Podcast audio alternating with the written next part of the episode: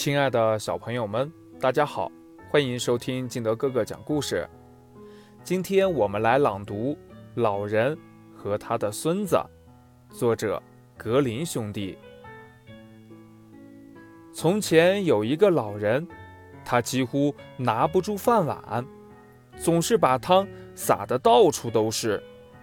儿子和儿媳便把他赶到墙角去吃饭。老人颤抖地端着饭碗，不料那碗哐啷一下掉在地上打碎了。儿媳便给他弄了一个破木头碗。一天，四岁的小孙子把地上的木块捡成一堆，对爸爸妈妈说：“他要做一个木碗。”等爸爸妈妈老了，给他们盛饭吃。年轻的夫妇听完，对视了好久，然后把老人扶回了餐桌旁。